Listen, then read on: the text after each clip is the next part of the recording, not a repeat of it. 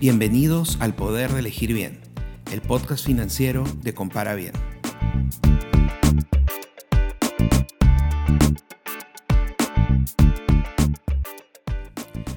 Una de las medidas anunciadas por el gobierno para dar liquidez a las personas durante esta crisis ha sido la posibilidad de retirar parte del fondo de FP o fondo de pensiones que las personas tienen acumulado. Esta es una decisión importante. ¿Ya has pensado qué vas a hacer con ese retiro?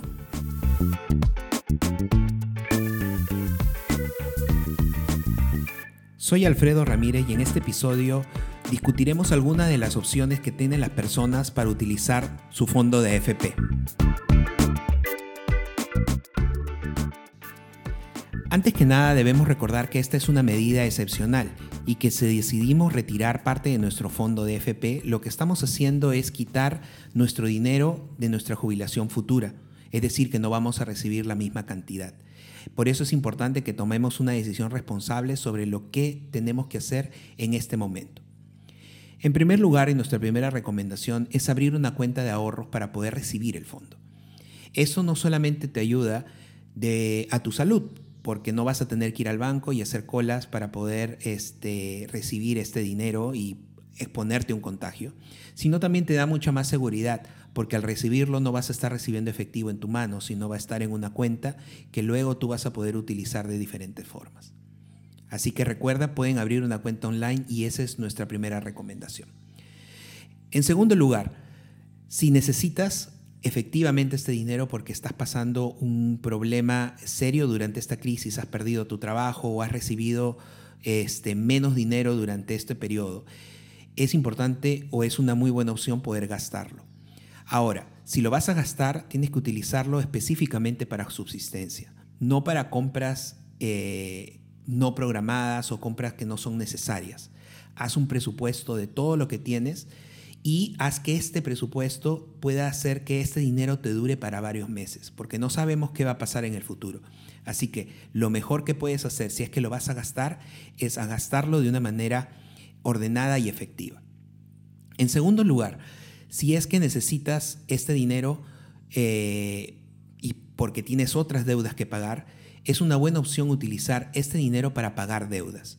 Las deudas eh, pueden ser de diferentes tipos, pueden ser tarjetas de crédito que tienen altos intereses o pueden ser deudas como créditos hipotecarios que son créditos de largo plazo, que duran muchos años. Para ambos casos es importante poder utilizar este fondo para poder pagarlo. Lo bueno de pagar deudas es que nos libera efectivo para meses futuros. Si yo consigo pagar mi tarjeta de crédito este mes ya no lo voy a tener que pagar el próximo mes y no solamente me ahorro los intereses, sino que estoy liberando de mi flujo de caja, obviamente, una cantidad de dinero que no voy a utilizar para, esto, para estos casos. Y si se trata de un crédito de largo plazo, esto nos puede liberar efectivo y dinero para muchos meses en adelante. En tercer lugar, puedes también invertirlo. Si vas a sacar y vas a retirarlo, pues puedes tener un fondo que te sirva para alguna emergencia o algún algún, algún dinero que pueda servirte en un momento especial. Para esto hay muchas opciones en el sistema financiero. Tienes por un lado opciones seguras y opciones un poco más arriesgadas. Dentro de las opciones seguras tenemos los depósitos a plazo. Los depósitos a plazo son opciones seguras porque tienen una tasa de interés pactada que ya la conoces y que hace que no esté variando con fluctuaciones que tengan que ver con el mercado. Existen muchos, muchas opciones de depósito a plazo en el mercado. Utiliza una que te sirva por, la, eh, por el tipo de entidad que vas a escoger y porque puedas utilizar el retiro de estos fondos en cualquier momento si es que se diera el caso.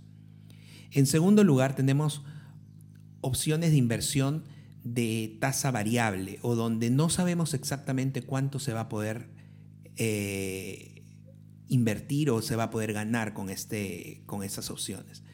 Dentro de este tipo tenemos, por ejemplo, los fondos mutuos o inclusive las acciones que se pueden comprar en la bolsa de valores. Estos son instrumentos un poco más complejos y, necesitan y requieren que las personas tengan una, una capacidad de poder entender cómo funciona el mercado, y considerar eh, también una especialidad en este tema. Así que no es algo muy simple.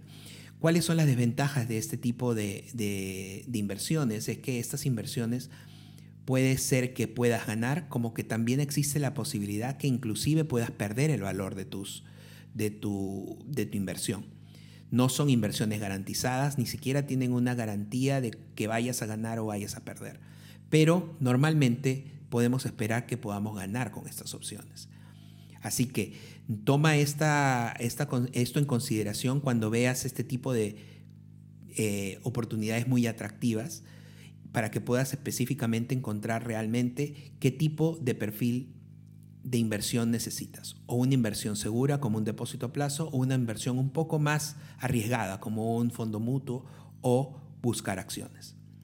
Además, existe una nueva posibilidad o una posibilidad que eh, también es eh, importante considerarla, que es poner tu dinero en la FP. Sí, Obviamente vamos a retirar nuestro dinero en nuestra FP, pero también podemos utilizarla para colocarlo dentro del FP en un fondo sin fin previsional. Los fondos sin fines previsionales son eh, formas de poder invertir tu dinero en el FP, pero que este dinero no esté disponible solamente para tu jubilación. Es decir, lo puedes retirar en cualquier momento.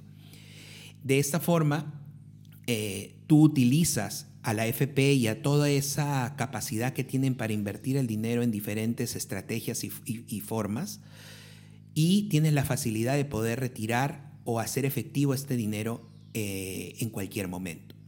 ¿Cuál es la ventaja de esto? Es que los fondos de las AFPs durante esta crisis han bajado su valor, han bajado en algunos casos significativamente su valor, pero sabemos que por información de previas eh, ocasiones y porque el mercado es así, estos fondos van a poder recuperar estos valores iniciales que tuvimos antes de la crisis en algún tiempo.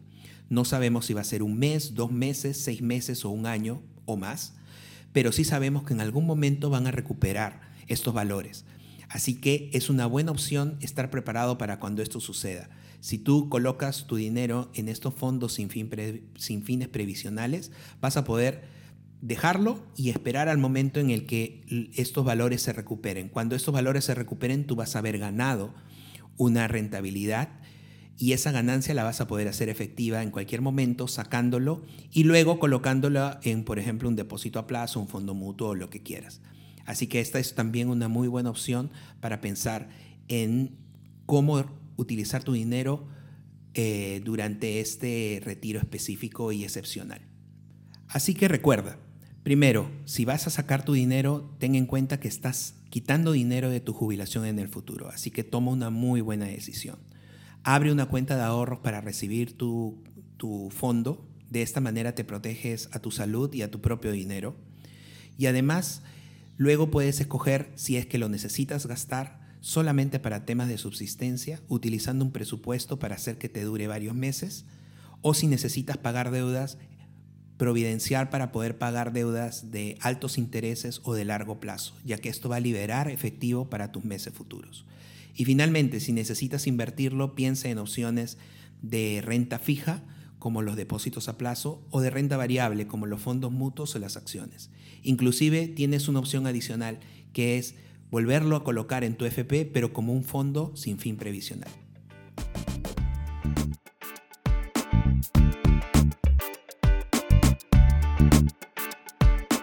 Te gustó este episodio y quieres aprender más cómo, cómo dar un mejor uso a tu dinero, suscríbete a este podcast y pasa la voz a tus amigos. Recuerda que en Compara Bien podrás encontrar todo lo que necesitas para escoger préstamos, tarjetas, cuentas de ahorros o seguros.